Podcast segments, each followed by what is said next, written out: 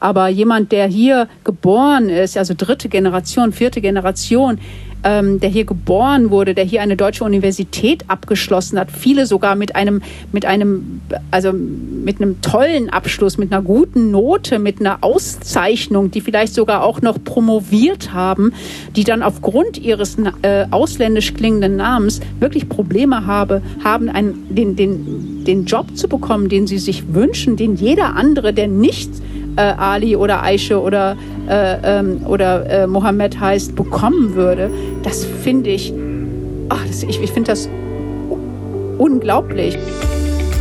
Herzlich willkommen zu Hör mal Marburg, der Podcast der Universitätsstadt Marburg. In dieser Folge geht es um Dialog und Vielfalt. Es geht um Kommunikation der Bürgerinnen und Bürger und ein friedliches Miteinander in unserer schönen Universitätsstadt. Zu Beginn haben wir mit Oberbürgermeister Thomas Spieß gesprochen.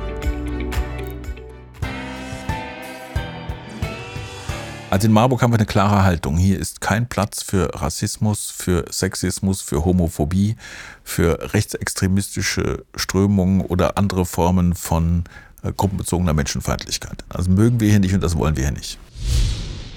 In den letzten Jahren sind bei großen Demonstrationen nach rassistischen Anschlägen äh, zwischen vier und siebeneinhalbtausend Menschen in Marburg auf die Straße gegangen. Wir haben da eine klare Linie.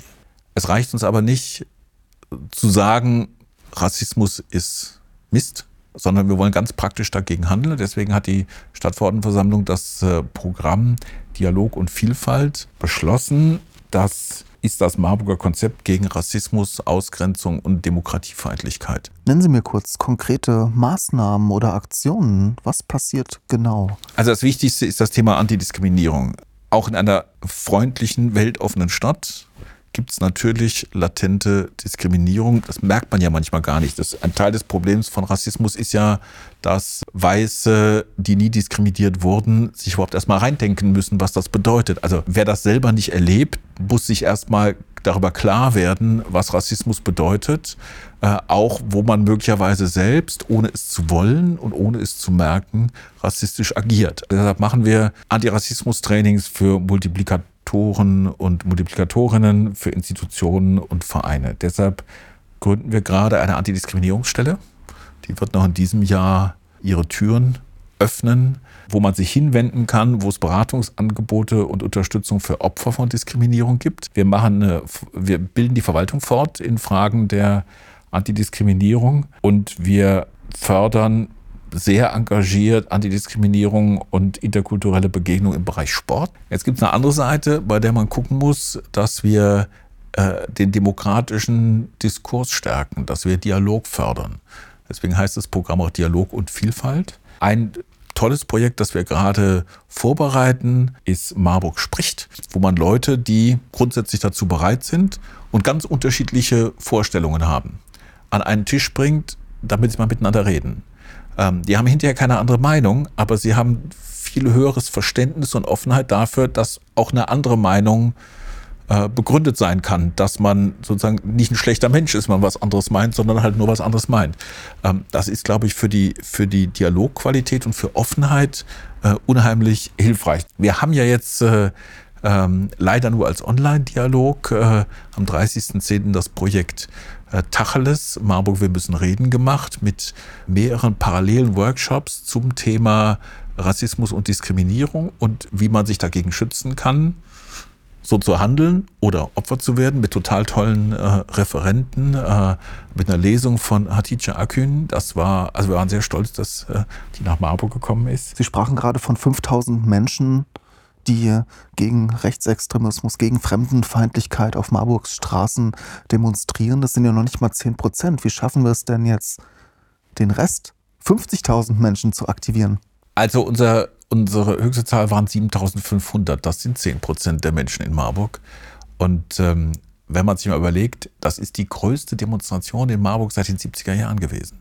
Also ich bin da total stolz drauf gewesen, dass so viele Menschen in Marburg tatsächlich nach, äh, äh nach Chemnitz auf die Straße gegangen sind, um klar zu machen, wir wollen hier keine Nazis, wir wollen hier keine Rechtsextremisten, wir wollen schon gar keine Gewalt von Rechtsextremisten. Ich finde, das war ein super Ding. Und natürlich muss man immer daran arbeiten, das Bewusstsein zu dieser Frage in die Öffentlichkeit zu bringen. Also deshalb gehört auch Öffentlichkeitsarbeit äh, ganz stark zu Dialog und Vielfalt dazu. Oder Ereignisse schaffen, in denen Leute öffentlich miteinander zusammenkommen. Also da geht es nicht nur um die, die sich sowieso für die Frage interessieren. Desto mehr Offenheit, desto mehr Diskursbereitschaft, aber auch einfach desto mehr Normalität erzeugt es im Umgang miteinander über alle ethnischen, kulturellen, sozialen und sonstigen Unterschiede hinweg. Und nur so funktioniert Marburg miteinander. Grit Neviger Adi von der Koordinierungsstelle Bürgerinnen und Bürgerbeteiligung erklärt uns, welche Projekte Dialog und Vielfalt in Marburg fördern soll. Ja, ich bin Grit Neviger Adi. Ich leite den Fachdienst Bürger- und Bürgerinnenbeteiligung der Universitätsstadt Marburg. Im Kern ähm, eigentlich bei unseren Beteiligungsprozessen, es handelt sich immer um informelle, sogenannte informelle Beteiligung. Also es hat nichts zu tun mit einem Bürgerentscheid und auch nichts zu tun mit gesetzlich vorgeschriebener Beteiligung, wie zum Beispiel bei Bauverfahren, sondern es geht darum, im Vorfeld den Dialog bei Vorhaben der Verwaltung zu führen, die Bürger und Bürgerinnen einzubeziehen, mögliche Probleme und Anliegen von Bürgerinnen und Bürgern aufzugreifen bei einzelnen Vorhaben der Verwaltung. Da sind für uns drei Sachen sehr wichtig. Die Einwohner Einwohnerinnen und Einwohner Marburgs müssen gut informiert sein. Wir brauchen transparente Beteiligungsprozesse. Jeder muss genau wissen, was passiert wann, wo, was ist geplant, wozu kann ich mich beteiligen. Und wir haben auch das Anliegen, möglichst viele zu beteiligen. Also nicht immer nur die, die sowieso schon viele Möglichkeiten haben. Und ähm, ein großer Kern ist eben, dass bei bestimmten Vorhaben, und da gibt es Sachen, die jetzt vielleicht doch der eine oder andere Marburger kennt, zum Beispiel bei dem Wohnungsneubau im Marburger Westen, oder auch ähm, bei der Sanierung des Grüner Wehrs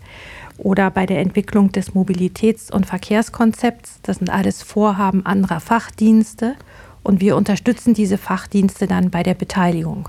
Alle Erstinformationen findet man auf unserer Beteiligungsplattform www.marburgmachtmit.de. Ähm, und wir sind auch immer sehr froh, wenn sich Leute bei uns melden, fragen. Ähm, wir stehen mit Information, Rat und Tat zur Seite und die ganzen Kontaktdaten finden sich auch dort. Wir glauben eben an einen respektvollen Dialog und dass man mit Dialog sehr viel erreichen kann, um Kompromisse zu finden, um sich aneinander anzunähern. Und wir glauben, dass das zur Stärkung des demokratischen Miteinander hier in Marburg beiträgt. Sebastian Heidrich ist Projektmanager bei der Koordinierungsstelle Bürgerinnen und Bürgerbeteiligung und gibt uns einen Einblick in die aktuell laufenden Projekte.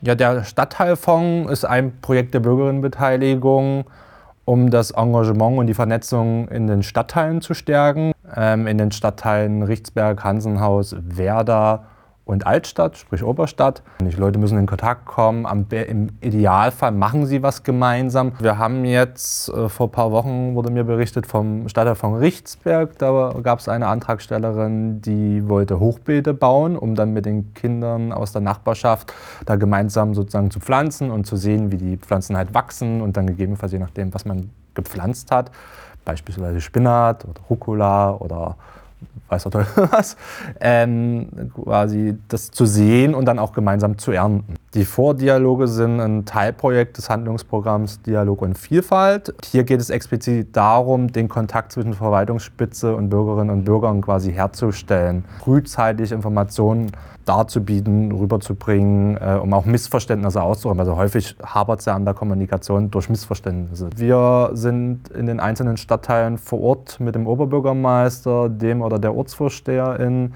und einer, einem Moderator und senden dann live ins Internet und Leute können sich zu Hause einklinken über die Projektwebsite unter www.marburgmachtmit.de slash Vorortdialog ähm, können da den Stream starten im Videofenster und unter dem Videofenster gibt es noch einen Chat. Da können dann Fragen gestellt werden, die dann live an den Moderator weitergegeben werden und der Oberbürgermeister und der oder die Ortsvorsteherin versuchen, die Fragen zu beantworten, nehmen Anmerkungen, Hinweise und Anregungen mit.